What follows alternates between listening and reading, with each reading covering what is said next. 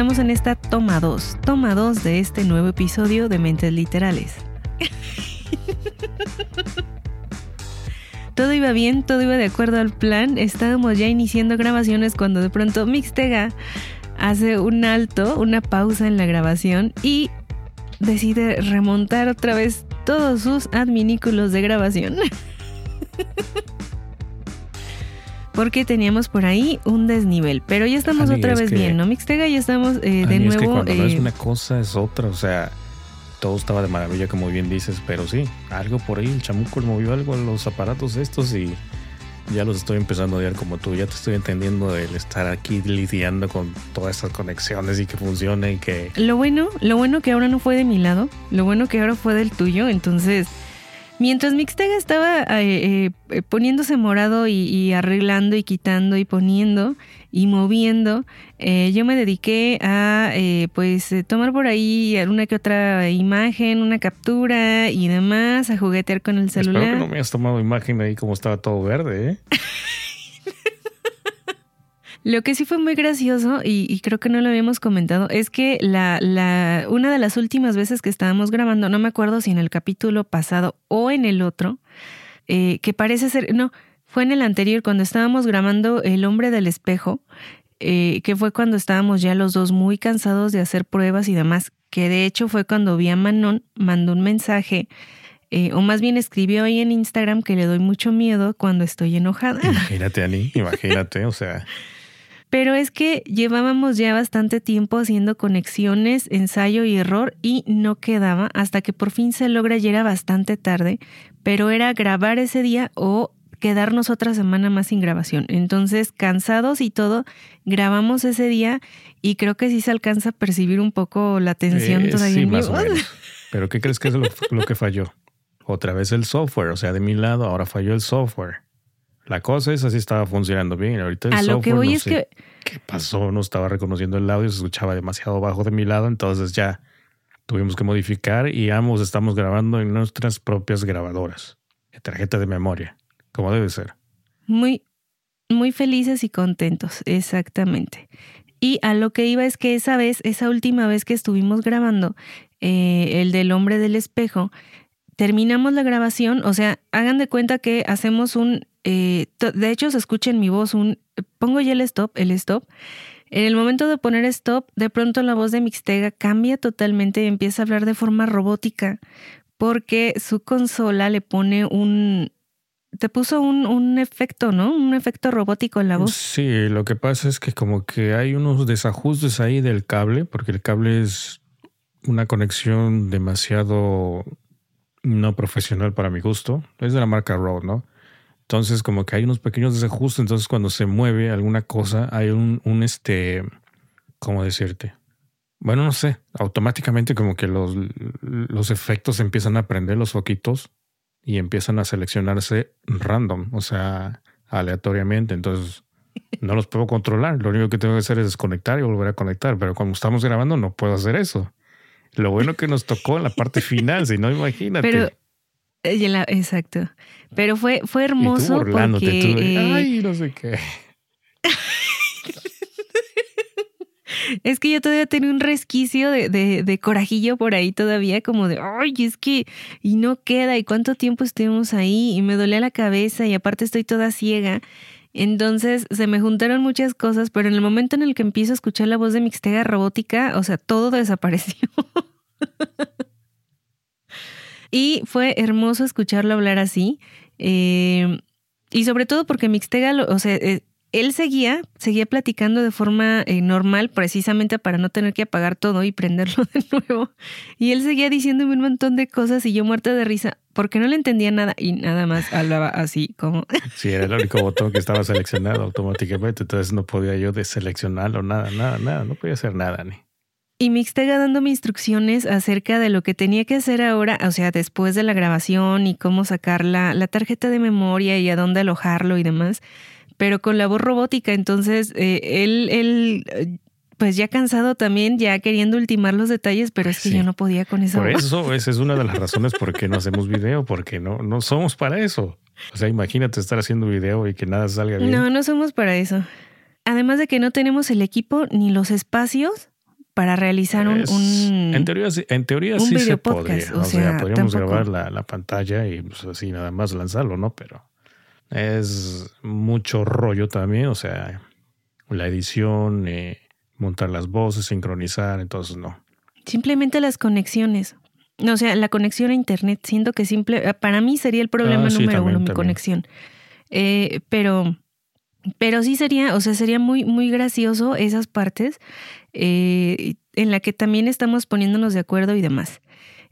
pero bueno, ya estamos en este nuevo episodio. El día de hoy les voy a hablar acerca de un libro que acabo de terminar, viene recién salidito de mis lecturas, un thriller que me mantuvo eh, atenta, que disfruté, que tiene sus, giros, tiene sus buenos giros y que eh, pues como que no, mira, siento yo como que no es pretencioso, pero logra su cometido, o sea, mantenerte cautivo, mantener la atención a lo largo de toda la trama y mientras tanto tú te vas haciendo tus, eh, este, tus ideas, tus especulaciones acerca de lo que está sucediendo realmente en la trama y espero que les guste. El libro se llama A Salvo, pero déjame decirte que este episodio Mixtega ah, es. Ah, yo pensé que ibas a salir. Este episodio está patrocinado por. es exactamente lo que iba a decir. Este es un episodio patrocinado por Mayra Ramos, quien nos hizo favor de hacernos un donativo y a la cual le agradecemos enormemente. De verdad que se les agradece esos donativos que ustedes nos dan. Eh, te, soy honesta, hacía mucho que no sucedía esto. Entonces, eh, yo estoy en, en, mis quehaceres, estoy de un lado para otro y de pronto, escuchando música, porque este, estaba armando una, una lista de canciones, eh, de pronto escucho que llega una alerta a mi celular de, ves que le puedes poner ciertos timbres, ¿no? Escucho el timbre y es de un correo electrónico. Entonces me voy a asomar y voy viendo el, la notificación del donativo. Y sentí bien bonito, inmediatamente le mandé mensaje a Mixtega y la verdad me emocioné, me dio mucho gusto, me emocionó mucho. Y Mayra, te agradecemos con el corazón y este episodio es dedicado a ti. Eso. Así es que, a salvo. Decíamos que hay distintos lugares en los que uno se siente a salvo, Mixtega. ¿Cuál, es, ¿Cuál dirías que es el lugar en el que más a salvo te has sentido en tu vida? No me refiero a que tengas eh, eh, muchos problemas o que tengas una vida muy, este, como muy tormentosa. Me refiero a cuando sientes algún tipo de ansiedad, cuando tienes algún tipo de problema, ¿cuál es el lugar al que te gustaría regresar? Como tu lugar feliz, tu lugar tranquilo, tu refugio. Te iba a decir aquí en la casa, pero la verdad es que ya está muy, muy dicho, porque la verdad es que no me gusta salir de compras. Entonces, cuando dijiste ansiedad, la ansiedad me pasa cuando voy de compra, Ani. Tú bien lo sabes. Pero diría que no sé, algún lugar tranquilo, algún lugar tranquilo donde pueda uno relajarse, porque viviendo en la ciudad es demasiado caos. Entonces, no estás a salvo, o sea, cualquier cosa puede suceder cuando vas manejando, algún accidente, entonces no estás a salvo. Eh, referente a lo, a lo personal, así cuando te sientes algún, este, alguna sensación, algún sentimiento, pues también sería como algún lugar tranquilo, Ani, ¿no? Lejos de, del bullicio. ¿Cómo en cuál lugar? Pues no sé, a lo mejor sería como junto a un lago, escuchar este el ruido de los patos. Podría ser, ¿no? El canto de las aves, los grillos. Claro. Bueno, más del grillo que ya traigo en el lado derecho del oído, entonces pues ya, no estoy tan solo. Sí, lo sigo escuchando. Lo traes constantemente, sí, ya, es cosa de acostumbrarse. Cosa de acostumbrarse. Eh, pues sí, Mixteguita, eh, un lugar a salvo, un lugar, eh, un refugio por lo general, como bien dices, es un lugar tranquilo, un lugar que nos pueda dar esa sensación de protección y de paz. Por lo general solemos decir que nuestra casa, nuestro hogar, es nuestro refugio, nuestro primer refugio donde te sientes a salvo, donde puedes ser realmente tú, donde puedes disfrutar y sentirte protegido del exterior. Entre comillas también, ¿eh? porque imagínate que viene un tormentón, no te salvas, pero sí, para nada. un tornado o algo así, no, no, no, no. claro. Además de que también, eh, pues hay diferentes tipos de hogares, o sea, no, no es, o diferentes tipos de casas o de situaciones. Pero por lo general solemos decir que es Exactamente. nuestra casa. Pero ¿qué pasa cuando la casa no es el refugio Precisamente también, o sea, esperado? Todo tiene sus consecuencias. Puede ser que en tu casa no sea tu lugar más seguro por la gente que te rodea, Ajá. incluso tu familia también. Puede ser o por las situaciones que se desarrollan en el ciclo de la, en el ciclo familiar, en el núcleo más bien familiar y también en los alrededores. Porque puedes tener una casa muy bonita, puedes tener un- una familia muy bonita, pero quizás el entorno o los vecinos no son los ideales. Exactamente. Si tienes un vecino loco, imagínate, no estás a salvo en tu casa. No estás a salvo en tu casa. Y este va a ser precisamente el tema de nuestra novela. A salvo nos va a hablar acerca de Jenny, una pequeña niña de seis años. O sea, imagínate, a los seis años eres, eres toda inocencia, toda ternura, toda ilusión, esperanza. Tienes, apenas has iniciado el camino. O sea, Jenny es una niña eh, muy activa, es una niña este, sumamente bonita. Tiene su casa, eh, ella vive con su papá, su mamá y su hermano mayor. Todos ellos viven a salvo en su casa. Pero ¿qué pasa cuando un día Jenny quiere ir a jugar con una vecina? Una vecina que se encuentra solamente a una casa de distancia mixtega. A todos nos ha pasado que luego pedimos permiso para ir a, jugar con los vecinos. A- En nuestros tiempos era diferente, podía salir a la calle a jugar sin ningún problema. No había tantos carros, no había tanta inseguridad en general y no había tanto peligro acechando. Esta es precisamente la situación, el barrio, la, la- la zona en donde Jenny vivía. Era una zona muy tranquila, eran unos vecinos que se conocían unos a otros y que Jenny vivía en una casa, después había otra casa y después estaba la casa de su amiga.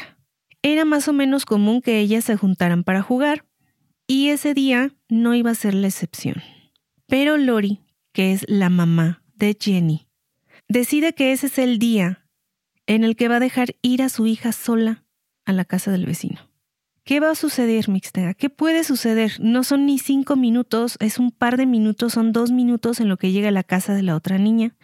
Lori acompaña a la puerta a su hija, la despide con la mano, le desea que se divierta y la deja ir. Pero algo sucede en ese pequeño trayecto entre las dos casas y Jenny desaparece.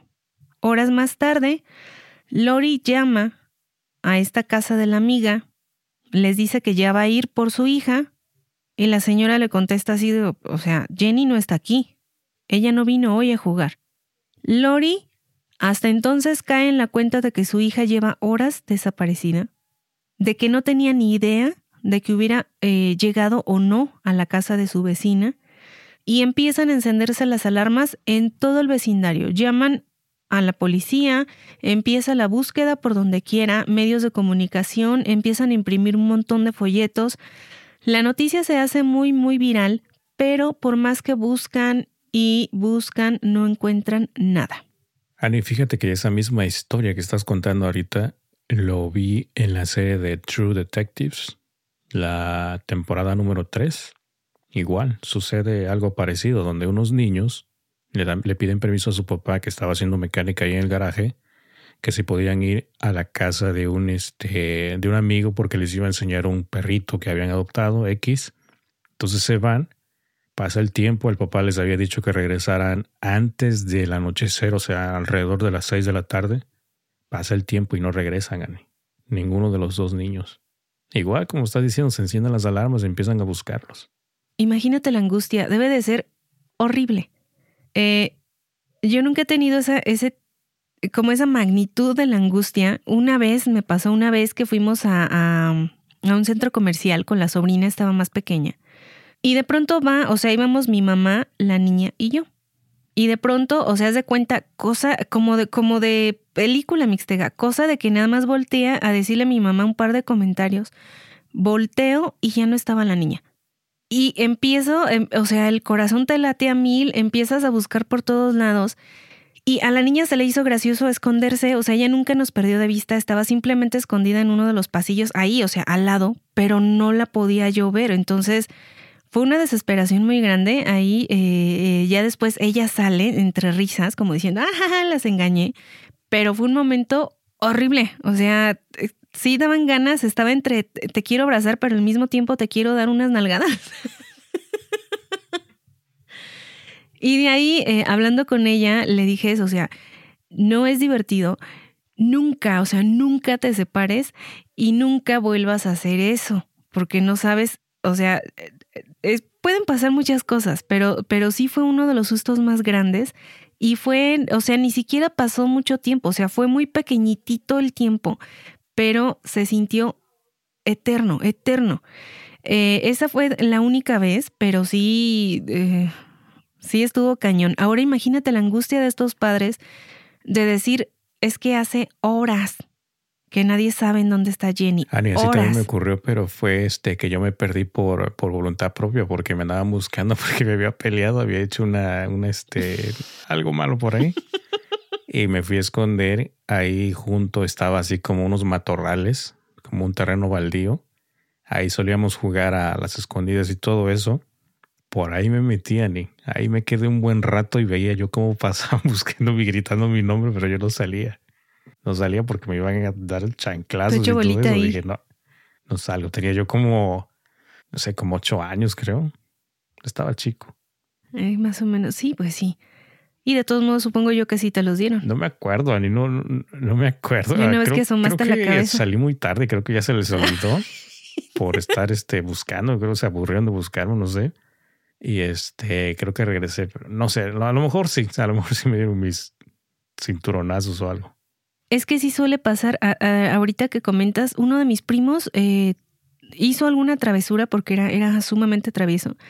Eh, se lo iban igual a agarrar, le iban a dar sus, sus llegues y él empezó a correr y desde su casa se fue a la casa de otro de mis tíos. Entonces, eh, igual les metió un sustazo a sus papás porque no lo encontraban por ningún lado. Y él llegó solitito, no era muy grande, pero llegó solitito a la casa de mis tíos. Entonces fue así como que así de, hola, ¿dónde están tus papás? Y él, ah". es que me vine solo. Oh, o sea, se fue caminando hasta allá. Sí, se fue caminando, pero pues estaba, o sea, en ese tiempo pues no estaba mm, eh, teléfonos celulares ni nada, entonces sí era un poquito más difícil la comunicación, aunque fuera en un pueblo pequeño. Y pues imagínate, el de pronto no encontrar a tu hijo, sí te mete un susto. Eh, pero si no hagan eso, este, no, tenemos mucho público infantil, pero no lo hagan porque sí, sí, pueden provocar un infarto. Es muy grave. Sí, es, es horrible la sensación. Entonces vamos a tener que la pequeña Jenny desaparece completamente. A lo largo de los años siguen las investigaciones y la búsqueda, pero desgraciadamente no sucede nada hasta que pasan alrededor de 12 años, cuando de pronto la policía recoge a una chica que es Jenny. Ella asegura ser Jenny, empiezan a platicar con ella porque no es así como que, claro, vamos a llamar a tus papás. No, la policía se tenía que, asegurar que esta chica en realidad fuera Jenny. Le empiezan a hacer una que otra pregunta, empiezan a comparar todo el archivo y físicamente se parecía, estaba dando información que no había salido a los medios, no había salido al público, y la policía, la, inspectora, empieza a sospechar que en realidad sí es Jenny, esta chica, y que regresó por fin a casa después de 12 años. Es decir, Jenny ya tiene 18 años. Sí se encuentra un poquito mal de, eh, de, como estado de salud, o sea, está, está delgada, este, tiene una que otra cicatriz, este, es un poco retraída, y mandan llamar a sus papás. Se comunican con ellos, les dicen que hay una chica que está proclamando ser su hija, eh, que como que no se vayan a emocionar demasiado, pero que sería bueno que alguien se acercara a la comisaría para poder verificar todo esto.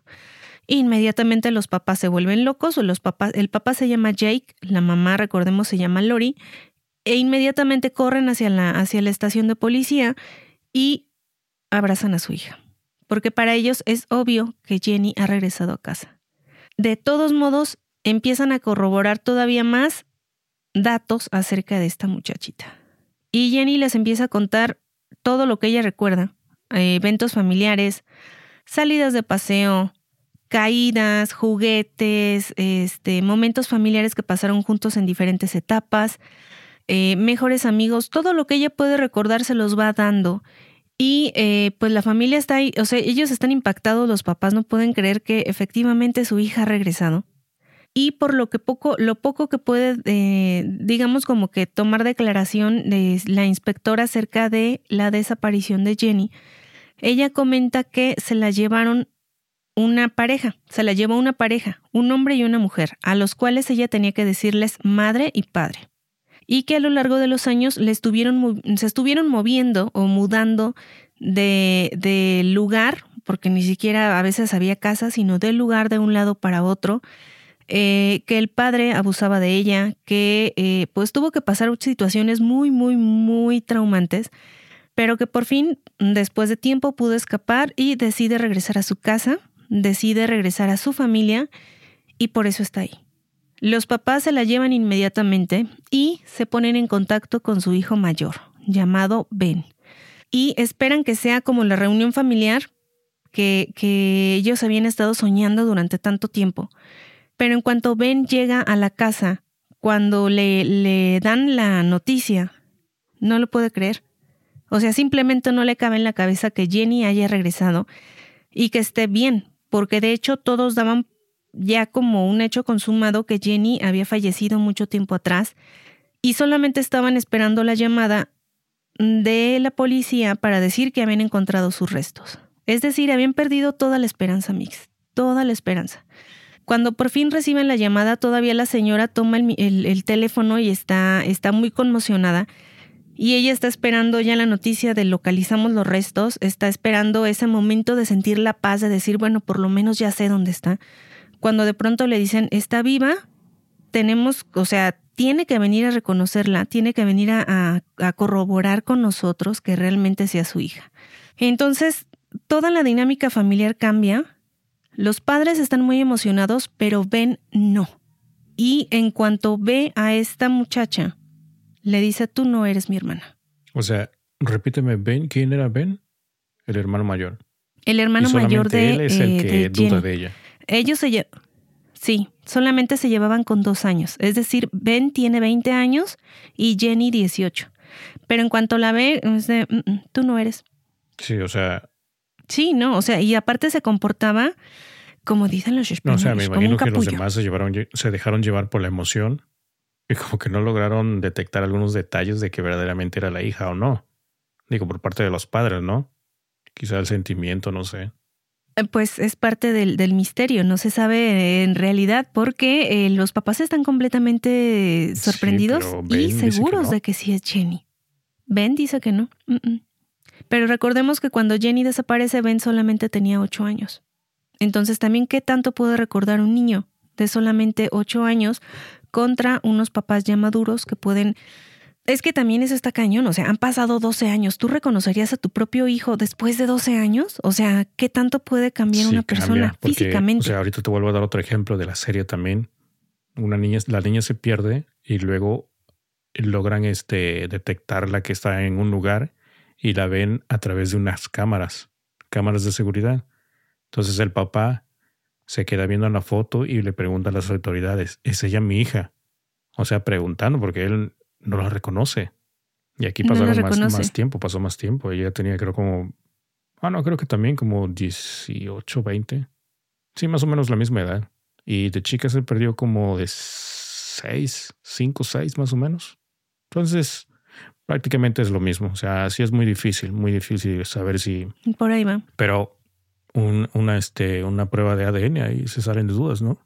Exactamente, es algo, es algo eh, ahora, digámoslo, relativamente sencillo, que puedes dar eh, la, como la tranquilidad suficiente para decir, este, pues, sí hay o no hay parentesco. Pero no fue solicitada por los padres, ni por Jake, ni por Lori, eh, ni por la policía. O sea, nadie había solicitado la prueba de ADN, porque ellos, te digo, estaban completamente convencidos de que era su hija. Eh, se la llevan a casa, este, pues después de la, del incómodo encuentro con Ben, eh, que aquí déjame decirte que Ben se descarrila horriblemente después de, de la desaparición de Jenny. Él tiene una época en la que pues es un niño, o sea, a los niños les afecta todo lo emocional de forma muy diferente que a un adulto. Él no podía, no podía desahogarse de la misma forma que sus padres, entonces como que todo eso lo guarda y eh, empieza a tener muchos problemas en la escuela, tanto de desempeño como de comportamiento, y los padres deciden meterlo a una especie de colegio católico, eh, que además es como, digamos que era como colegio diagonal hospital, para chicos que tenían pues problemas de conducta o problemas em, eh, pues de tipo también como emocional. Entonces dentro de este lugar les daban atención psicológica, atención psiquiátrica, y clases de regularización. Entonces Ben sí pasó una etapa muy difícil, muy fuerte después de la desaparición de Jenny. Eh, una vez que sale de este lugar, él continúa con sus estudios, pero llega la época del destape, de la rebeldía y demás, y empieza a consumir uno que otro estupefaciente. Entonces era un consumidor habitual, digamos no un drogadicto tal cual, pero sí tenía como que sus ratitos de me voy a fumar algo y voy a relajarme. que era básicamente lo que hacían todo el día. Eh, se saltaba muchas clases eh, o definitivamente no iba a la escuela. Eh, tenía muy malas notas. Este, tenía su amigo, digamos, favorito con el que siempre estaba metido en su casa y demás, que pues básicamente era, era medio flojo igual que él y así es como los papás lidiaban con este hijo, con Ben, eh, porque tenía pues esas etapas de rebeldía y sobre todo esas etapas de, eh, pues, de bueno, Pues si andaba en esos rollos, ¿cómo también le van a creer a él de si es la hermana, no es la hermana? Exactamente. Era parte de lo que decían los papás. O sea, le decían, Ben, no digas esas cosas, Así como vete a tu cuarto, tranquilízate y cuando se te haya bajado todo lo que traes encima, entonces sí, ya platicamos. Pero o sea, ¿esta Jenny ya estaba viviendo con ellos o no? Se la llevaron a su casa. En ese momento ya el cuarto de Jenny, digamos que era más como una bodega que un cuarto. Em, era un espacio entre el cuarto de juegos, es decir, donde jugaba Play y todo eso, eh, Ben, como, como digamos, entre despacho. O sea, había muchas cosas ahí, pero también habían tirado muchas cosas de Jenny. En, como en ese afán de cerrar ciclos y todas esas cosas psicológicas. Entonces sí se deshicieron de buena parte de sus cosas, pero otras no. Otras las tenían guardadas como recuerdos invaluables. Y ahí es donde le, dieron como refugio esta primera noche que va a pasar con ellos. Em, es en un sofá cama se, se eh, ofrecen a dejarle una cama, pero ella les dice que no, que el sofá está perfecto. Y eh, pues ahí les dice eso, ¿no? O sea, he dormido, no se preocupen, he dormido en, lugares como, como más incómodos. Para mí esto es, esto es el cielo, o sea, es, es un lugar cómodo, estoy bien. Y cuando ella está dormida, eh, Lori no puede creerlo, o sea, se la, se la pasa vigilándola en la puerta de, de su cuarto y empieza a ver que tiene pesadillas estando dormida, que, que se revuelve, que incluso llora dormida y ella se acerca y le empieza a cantar una canción que le cantaba cuando era niña, cuando, cuando estaba muy chiquita y logra, logra tranquilizarla, logra eh, que se calme y se quede dormida de nuevo, como si reconociera la canción. Em, al día siguiente, pues todo empieza a cambiar, le empiezan, eh, lo principal es ir a comprarle ropa porque la suya estaba en muy malas condiciones.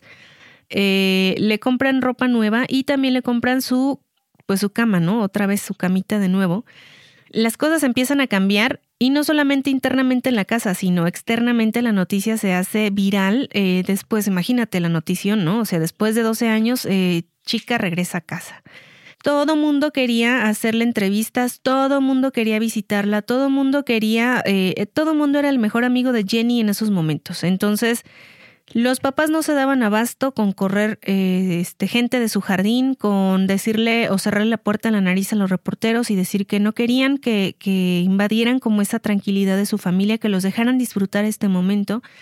Y no solamente eso, sino que también se mete el FBI que los está llame y llame porque necesitan interrogar a Jenny acerca de, la, de los tipos del padre y madre que los la secuestraron. Todo es un caos mediático afuera, em, pero ellos no quieren vender entrevistas, no quieren dar entrevistas, quieren paz y tranquilidad después de todos estos años en su vida, en su casa. Em, le cocina la comida preferida de Jenny, le, le preparan, o sea, todo en esos últimos días, en esos días que van pasando más bien los primeros días de Jenny en casa, todo es hacia Jenny, hacia Jenny, hacia Jenny. Y Ben está cada vez más eh, molesto e incómodo con esta situación, porque él continúa incrédulo ante esto. Él, al día siguiente de que todo esto sucede, eh, él piensa que todo fue un sueño o una alucinación de, su, de sus... Em, de sus alucinógenos. O sea, él piensa todo fue un viajezote, ¿no? No pasó nada. Se despierta y ve que efectivamente no está la chica en ese cuarto. Entonces dice, no está la chica. O sea, todo, todo me lo inventé, todo fue un, un alucine. Me baja y ve que su papá está tranquilo viendo la tele. Y es en ese momento donde pregunta por su mamá, oye, ¿dónde está mi mamá? Ah, fue con Jenny en la tienda a comprar ropa. Y ahí es cuando él se da cuenta, entonces sí fue verdad. Entonces esta chica sí realmente está en mi casa. Entonces, uno de esos días en que el papá tenía que ir a trabajar, la mamá tenía que hacer algunos recados, Ben estaba supuestamente en la escuela, Jenny está sola en la casa. Y dice, yo creo que es tiempo de salir a dar una vuelta en el barrio, de salir a caminar un ratito. Y en cuanto sale, se da cuenta que hay una mujer en el jardín del vecino que le está mirando fijamente y ella como entre la luz de la tarde y todo, como que se le hace conocida. Y de pronto ve que esta mujer empieza a caminar hacia ella y empieza a decirle algo, pero Jenny todavía no, la, no, le, no le enfoca bien y no le alcanza a escuchar, hasta que de pronto se acerca más y la reconoce.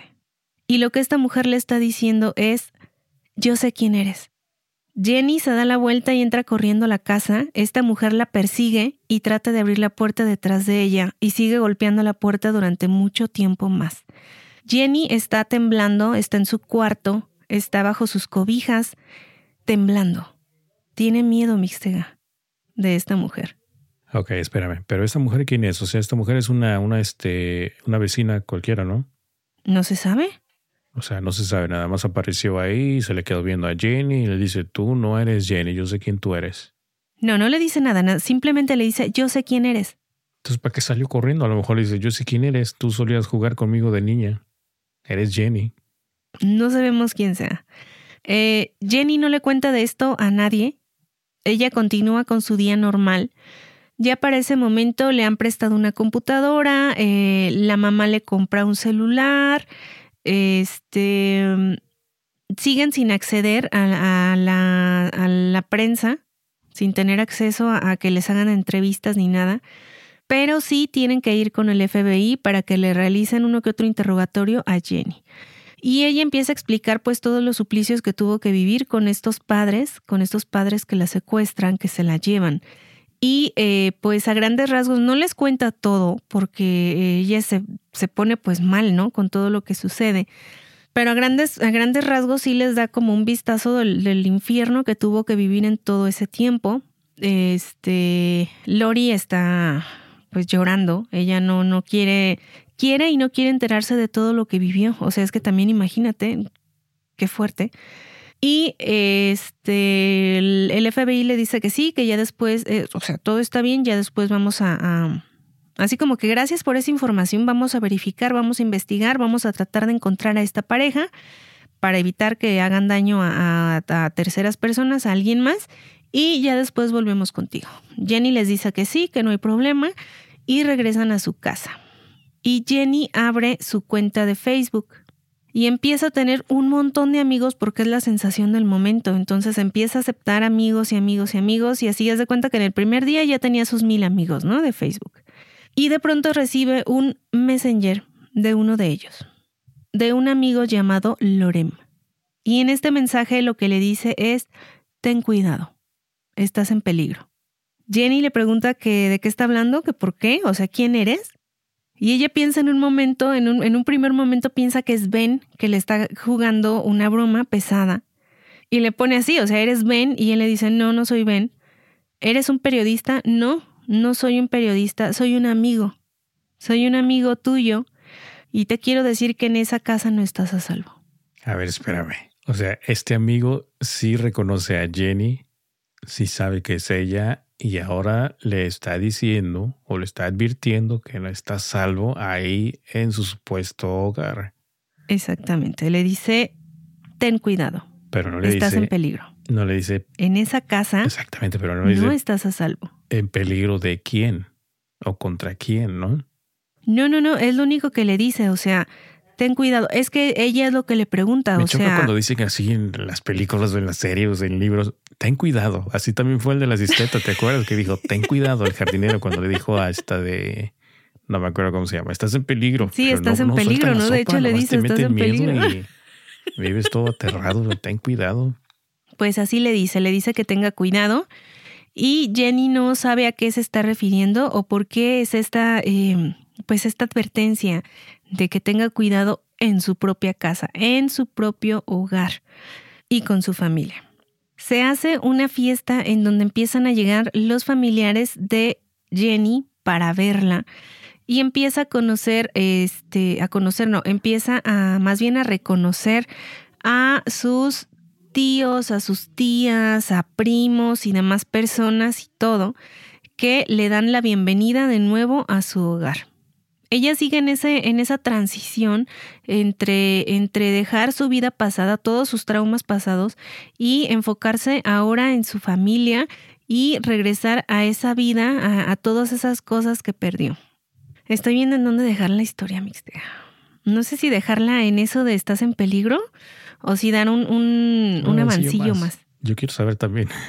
Me interesa. Un avancillo más. bueno, ahí va el avance. Digamos que vamos a tener otra historia en paralelo con la que estamos viendo de Jenny. En, esa otra historia vamos a conocer a Jovet, quien es una niña, eh, una niña pequeña, que tiene una madre que es drogadicta. Consume y consume y consume. eh, no le da una vida de cariños. Es una vida muy difícil para esta pequeña Jovet. Eh, a ella le gustaría tener a su mamá porque ella recuerda que su mamá era, era diferente, se veía diferente, la trataba diferente. Pero conforme más tiempo pasa fumando un, algo que ella ve como que es de cristal, eh, más se va desvirtuando esa mamá. La trata cada vez peor, eh, la desatiende, a duras penas le da de comer, hasta que llega un momento en el que su mamá está en una crisis de que ya no tiene que consumir, eh, se rasca repetidamente la piel, está muy demacrada, perdió mucho peso, se le está cayendo el pelo, está muy mal y llega un momento en el que se lleva a Jovet y la cambia por droga. A partir de ese momento Jovet lleva una vida horrible porque ella queda en manos de estos em, eh, dealers y pasan muchas cosas horribles en donde ella, ella no entiende, o sea, ella es una niña pequeña, no entiende eh, lo que está sucediendo. Ella dentro de su inocencia piensa que su mamá va a regresar por ella en algún momento y no duerme Mixtega porque está, está al pendiente, o sea, dice, ¿qué pasa si me duermo y mi mamá llega en la noche? O sea, tengo que estar despierta para que mi mamá me encuentre y pueda venir por mí.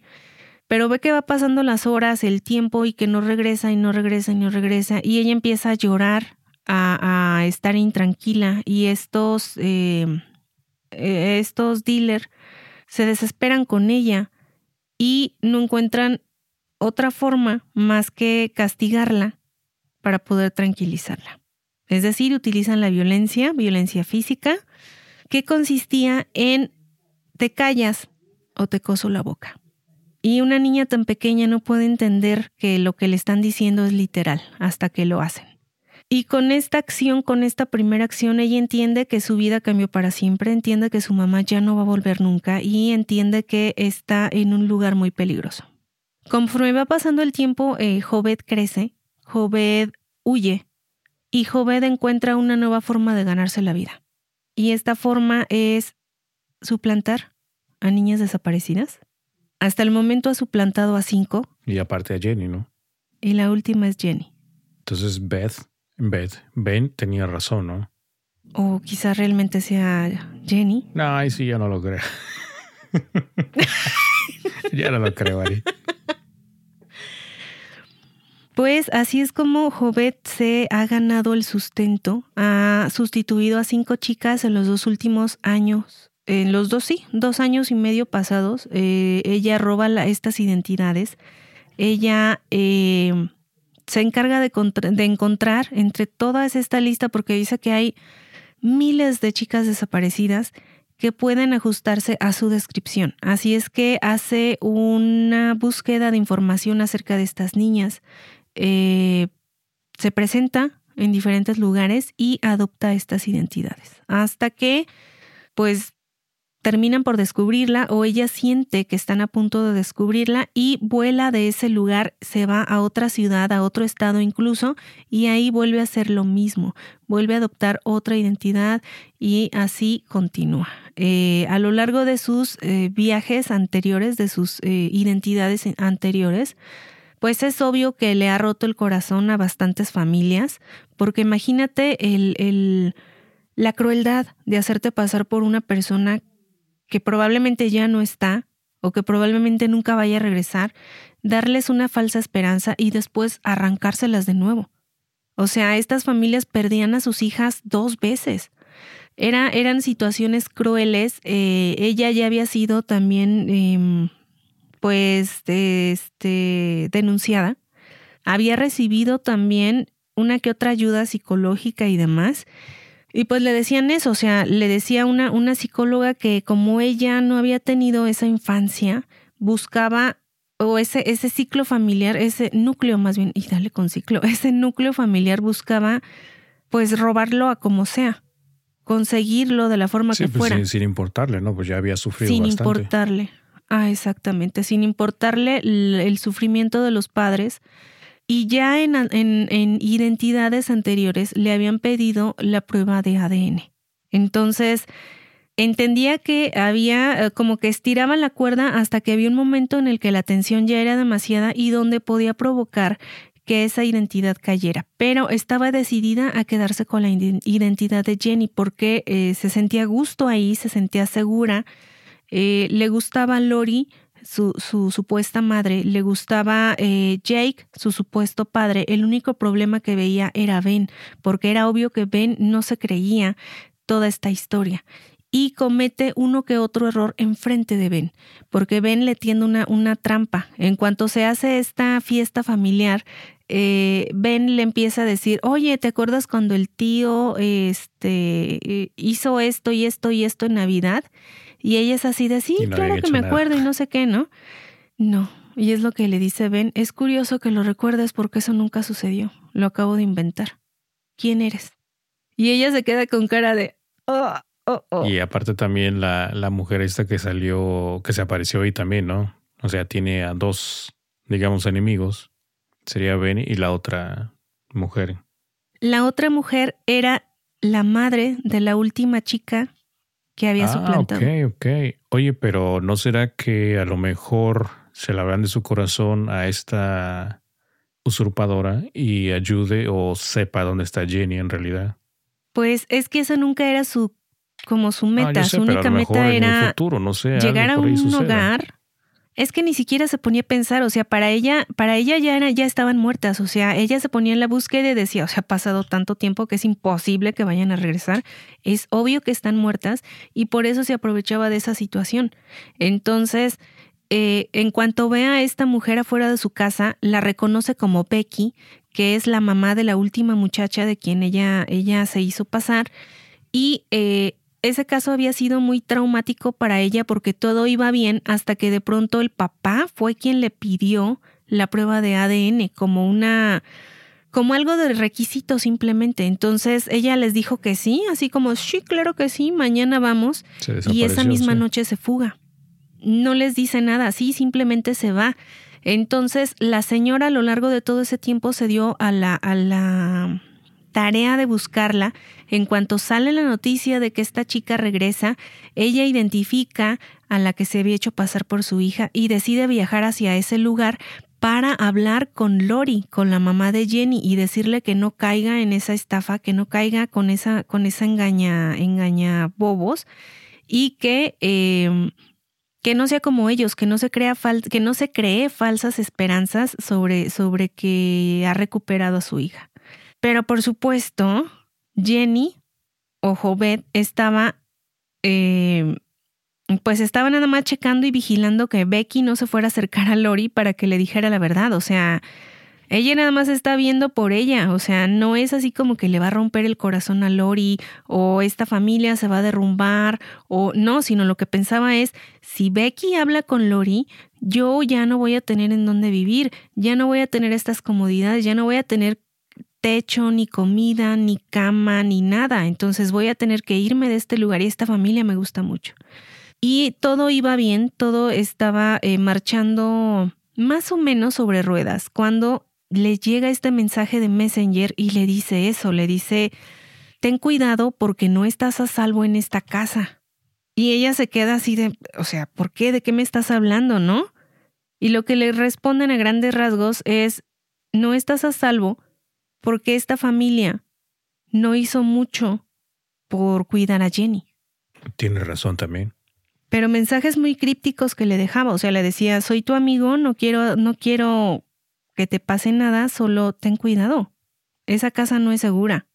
Deberías de tener cuidado, deberías de abrir los ojos y de fijarte bien.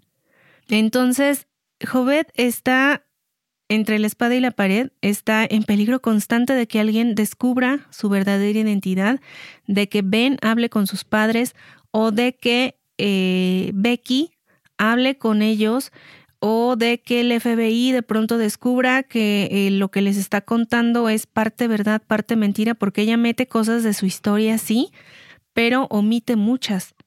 Omite muchas cosas, entonces ella está entre este entre me quiero quedar y no quiero no quiero que esto como que esta oportunidad se me derrumbe. Ok, entonces tratando de entender la novela, entonces sería que ella es ahora la. Ella va a ser la protagonista de la historia. O sea, todo va. Claro, ella es la protagonista. Que Jenny ya chupó faros. Ya colgó los tenis. No lo sabemos. No lo sabemos. Así que puede dar una vuelta ahí la, la cosa, ¿no? El, la historia. Hay vueltas, hay giros, sí. Hay distintos giros este, que te vas eh, cuestionando y haciendo pues ahí una que otra teoría, sí. Entonces, pues el primer giro es este, porque en un primer momento ella da, te digo, da datos que no se pueden explicar. O sea, por ejemplo, Lori dice, es obvio que es mi hija porque esto no, no lo habíamos publicado o porque eh, de otra forma no lo sabría a menos que ella hubiera estado ahí. Entonces, da información muy exacta. Pues está muy buena la historia, ¿eh? Está muy buena la novela. Tiene mucho misterio, Ani, del que te gusta. Tiene bastante misterio, sí. Y todavía eh, dejémoslo en que en casa de, esta familia, en la casa de la familia de Jenny, eh, un detective, un detective que eh, estaba jubilado, se queda como obsesionado con el caso de Jenny y empieza, ahora que está jubilado y tiene tiempo libre, empieza a darle una nueva Toda esta historia se parece a la serie que vi, la que acabo de ver, igual también sucede lo mismo. Bueno, no, no, no exactamente lo mismo, pero igual, o sea, se queda obsesionado este detective con la desaparición de esta muchacha o de esta niña. Y te conté que la historia está contada en tres etapas, en los 80s, 90 y en el, en el, en el año actual. Entonces, ya está grande el detective y sigue aferrado su compañero le dice que ya se olvide del caso y que echó a perder hasta su matrimonio y todo y seguía aferrado hasta el final. Pero no te doy spoiler porque la vas a ver. Bueno, acá nada más, sí, es que no me acuerdo si ya la vi o no. Todavía necesito ver a los actores para decirte si sí la vi o no la vi. Eh, pero sí, eh, acá es lo mismo, un inspector se jubila, pero dice, o sea, el, único caso que no pude cerrar, o sea, o que más me dolió fue el caso de Jenny. Entonces continúa, se lleva expedientes a su casa, les empieza a dar otra revisada y al parecer encuentra algo, porque empieza a llamar constantemente a los padres de Jenny y les dice que necesita hablar con ellos, que necesita este pues hablar en general con la familia porque al parecer ha descubierto algo. Eh, yo creo que ahí dejo la historia. Es un thriller que se lee rápido, que si tienes tus teorías, pero de pronto sí les dan un, giro por ahí y que eh, pues entretiene. Te digo, es, es sencillo, pero entretiene. Entonces creo que es una, una buena historia si es que a ustedes les gusta el thriller o que eh, quieren empezar, por ejemplo, a leer este tipo de novelas, creo que se les haría ligero y rápido por la, eh, como por el suspenso que trae, ¿no? Muy bien, Ani. Este, ¿de quién dijiste que es el autor o autora? Eh, no había dicho, es de S.K. Barnett. S.K. Barnett. Muy bien. Entonces, pues vamos a ver qué sucede con esta, con esta historia. Y aquí sí no voy a dar spoiler final. Aquí sí vale la pena que ustedes lo lean. Y si alguien ya lo leyó, por ahí déjenos también comentarios acerca de qué les pareció, si atinaron o no en sus teorías o si les sorprendió. Muy bien. Perfecto, Ani. Pues muy buena, muy buena reseña, muy buen libro. Verdad que sí, también yo quedé intrigado, Ani. Luego me pasas muy bien. Bueno, yo voy a editar el lado y yo sé cuál, cómo se llama el, libro, ¿no? Pero de todos modos, por si se me olvida, luego me pasas el título. Luego te paso el libro. Este, sí, fíjate que sí, ahí te lo, te lo voy a pasar para ver si te animas y le echas un ojito. Y eh, antes de irnos, me gustaría mandarle me, este, saludos a Terrazas Marisa 1, que nos hizo por ahí favor de escribirnos en, en, en Instagram Viendo toda trabada. Nos hizo favor de mandarnos un mensaje y dice por ahí que nos escucha y que eh, pues anda con todo en la lectura. Este, espero que le vaya muy bien y que por ahí nos siga escuchando y que le sigan gustando las recomendaciones. Y también saludos a Loli Reyes, que también nos mandó un mensaje por Instagram y em, nos da una recomendación que por ahí andábamos buscando a ver si la encontramos de pura casualidad. A Manuel Espino, que también anda por ahí eh, mandando mensaje y diciéndonos que va a iniciar con el libro de la asistenta o con el hombre del espejo, no sé cuál de los dos, pero por ahí va a empezar con la lectura. Así es que eh, suerte, esperamos que te guste. Y tenemos nuevos mensajes de Histórico Guadalajara, de... De Lucaje 19, eh, de, de, de, de, no veo, Lubenis, Lubechi y de Raúl Estudillo. A todos ellos muchas gracias por eh, mandarnos por ahí mensajito. Estamos al pendiente. También nos escribió eh, Ingrid. Ay, ya se me fue. Ingrid Harles Rabanal. Y también a David Pizar, que por ahí estuvieron comentando. Todo esto en Instagram. Este, muchas gracias a todos ustedes. Y una vez más, gracias a Mayra Ramos por su patrocinio. Este podcast, este episodio está dedicado a ella. Excelente, muy bien, Ani. Muy, muy bien. Bueno, yo por ahí escuché que saludaste a Raúl Astudillo. Yo también le iba a mandar saludos, pero pues saludos dobles entonces a Raúl hasta Florida. Y también de paso, saluditos a Jesús Moreno, que de hecho él tiene un podcast en YouTube que se llama La magia del saber, donde también comentan sobre libros y otros temas bastante interesantes, así que por ahí se pueden dar la vuelta también a checar su podcast que se llama La magia del saber. Excelente. Muy bien, muchos saludos. Así es, Ani. Bueno, pues entonces sería todo por parte de nosotros de este episodio que ya saldrá no sé cuándo, porque ahora sí vamos adelantados, Ani. Hasta siento raro, ¿eh? Vamos adelantados, pero, pero vamos bien, llevamos buena, buena rachita de, grabaciones. ¿Y eh, quieres adelantar algo para el 14 de febrero o no sabemos todavía cuándo va a salir este o si sale antes o después del 14? ¿No? ¿No dices nada? Eh, tengo que ver el calendario porque ahorita estamos en qué? Enero 23, entonces tengo que ver las fechas. Porque como te digo, ahorita ya vamos adelantados en que sería este sería el segundo episodio adelantado, entonces no sé cuándo saldría esto. Ahorita no sé, no, no tengo el calendario aquí enfrente de mí. Pero si eso llegara a suceder, entonces tendríamos que grabar la próxima semana para que saliera a más o menos. Bueno, ahí luego lo platicamos internamente y decidimos a ver qué. Sí, Ani, no me presiones ahorita, o sea, ya casi es medianoche, ahorita ya no. Es que tú fuiste Tú fuiste el que mencionaste que traías una historia romántica para el 14 y no sé qué, entonces por eso ya la llevas yo trabajando. Dije, yo dije, sí, te portabas bien y todo, sí, o sea, no es así como algo seguro. Yo me he estado portando bien, o sea, porque porque si lo dejas, o sea, si, si tienes fe en mí, de una vez te digo que yo no tengo ni uno romántico. Por ahí nos recomendaron uno que es de romance, pero lastimosamente todavía no sale en español. No, está en chino. Y está raro, está curioso. O sea, está en chino conseguirlo. No, está curioso porque ese libro ya tiene sus años que salió. Entonces no sé por qué razón no, no lo han sacado en, en la traducción en español. Pero tú eres bilingüe, quizá te puedas aventar a leerlo en inglés. Veremos. Veremos. No sé, chance a lo mejor lo tengo por aquí y no me he dado cuenta. Porque tengo bastantes aquí. En una de esas. Sí. En una de esas, porque este, tienes por ahí mm, algo de libros este, acumulados y luego no, recuerdas todos los, los, títulos, pero por ahí dale una, una, vuelta y a ver qué. Pero entonces quedamos así, vamos a ver, este, eh, no decimos más, acerca de, del, porque tienes razón, el orden de los episodios va a estar un poquito complicado, pero vamos viendo a ver qué, qué sacamos la siguiente semana. Así es, mi querida Dani. Bueno, pues entonces nos pasamos a retirar. Nos escuchamos la próxima semana con otro capítulo más de Mentes Literales. Ani, ¿diste tu, tu calificación del libro? ¿Cuatro, cinco? Eh, le di cuatro estrellas. Muy bien. Ani, entonces nos escuchamos y nos vemos la próxima semana. Y sigan leyendo. Sí, que tengan bonitas lecturas. Y ánimo con esos eh, retos de, lectura, este sí se puede. Y si no les gusta hacer retos, no se pongan un número, vayan leyendo de poco a poco. como yo, yo no me pongo ni un número.